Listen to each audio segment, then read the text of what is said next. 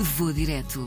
As paisagens, as culturas e os sabores dos melhores destinos de férias. Hoje viajamos até ao sudoeste asiático para um país com mais de 7 mil ilhas. É a escolha do André Ratão, que tem 30 anos e que se confessa um privilegiado. Já viajou para muitos países, mas ainda assim não é difícil escolher o destino de férias favorito. Uh, eu, felizmente, uh, viajo bastante destino de férias com intuito uh, de férias pura, paradisíaco, sem dúvida até hoje as Filipinas. Foi uma viagem de 15 dias com a namorada que descreve como uma experiência única. Filipinas foi o oposto de tudo o que eu já tinha tido de férias. Foi, foi ir completamente em modo de descoberta para uma realidade que também não foram umas, umas férias assim tão planeadas quanto normalmente eu planeio, e bem, porque uh, o rico daquilo é mesmo ir descobrindo e conhecer os cantinhos e as pessoas uh, e a percebermos que nas várias ilhas, apesar de estarmos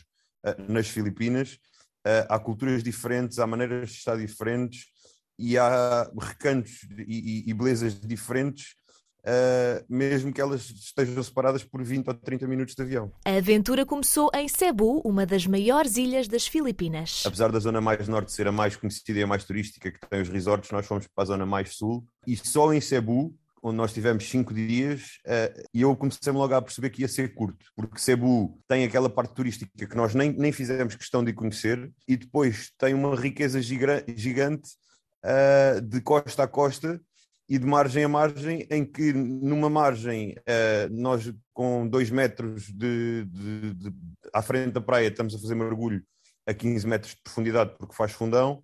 Na outra margem temos aquelas shallow waters com peixinhos das cores todas, cardumes a passar.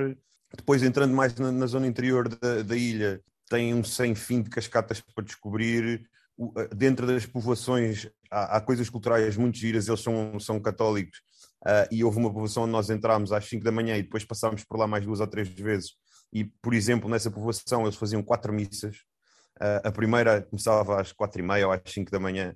Nós achámos giríssimo, temos conversa, começámos a, a, perceber que é mesmo cultural deles. À medida que nós íamos agarrando na mota, porque é máxima para nós sempre de férias. A primeira coisa que fazemos é arranjar uma mota. E sempre que nós eh, aprofundávamos um bocadinho mais com a mota e estávamos à espera de ir encontrar, se calhar igual ao que já era bom, encontrávamos melhor. Portanto, logo aí deu para perceber que, ok, dividimos isto mais ou menos cinco dias por ilha grande, uh, mas se calhar isto vai ser curto. E foi, depois nas outras duas ilhas eh, provou-se que, que, os cinco dias por ilha não dava. Deu para conhecer muita coisa, mas não deu de todo para esgotar nem nenhuma das três.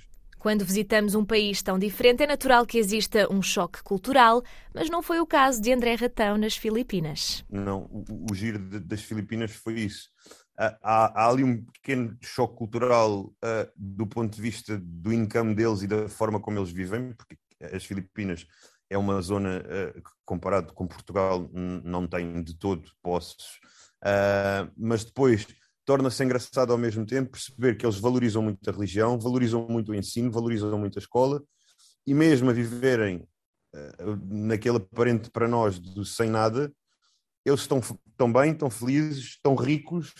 Ok, percebe-se que há pobreza, mas não se vê ninguém a passar mal, não se vê ninguém uh, em dificuldades, até porque a ideia com que ficamos do povo filipino é esse, é que eles se ajudam muito e, e estão todos muito interligados. Eles parecem sempre famílias gigantes. E no que toca a orçamento, será que viajar para as Filipinas fica caro para um bolso português? A, a única coisa cara da viagem às Filipinas é o voo para lá, porque depois interilhas, seja voo ao barco, é baratíssimo. Tentar ir a um restaurante caro lá, eh, uma, uma refeição para dois, com vinho, com sobremesas, com tudo e tudo e tudo, são 40 euros. Portanto, é, é o preço quase de uma refeição banal cá. É, portanto, não, não, achei de todo uh, um destino caro. Dou um exemplo muito rápido. Alugar uma moto nas Filipinas é um euro por dia. A testar a moto são 40 cêntimos. Para quem vai pela primeira vez às Filipinas, o André tem algumas sugestões, mas uma dica de ouro. Uh, nas Filipinas, a dica é mesmo ir sem plano.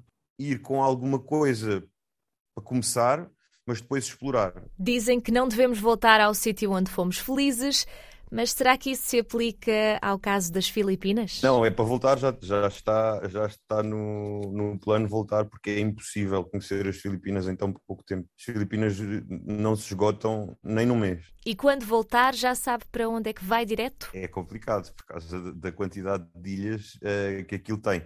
Mas a próxima vez que for às Filipinas, a primeira coisa que vou direto é, é, é mergulhar outra vez. E depois vou direto ao centro das povoações, uh, vou direto falar com pessoas, vou direto a conhecer o que eles estão a fazer e a construir, porque aquilo percebe-se também que é um, uma, uma zona que está em constante metamorfose. Eles estão sempre, a, com o intuito de agradar e de, e de, receber mais pessoas e melhor, estão sempre em melhoria. É daquelas viagens que a todos os níveis é enriquecedora. Dá para ir em família, dá para ir sozinho, dá para ir com amigos. É mesmo, de, até agora, de, dos destinos que fui, que me, que me apetece repetir e, e que sei que, se for direto aos sítios onde estive há dois anos, eles vão estar diferentes para melhor e é, com dois ou três passos vou encontrar coisas novas. Vou direto. As paisagens, as culturas e os sabores dos melhores destinos de férias.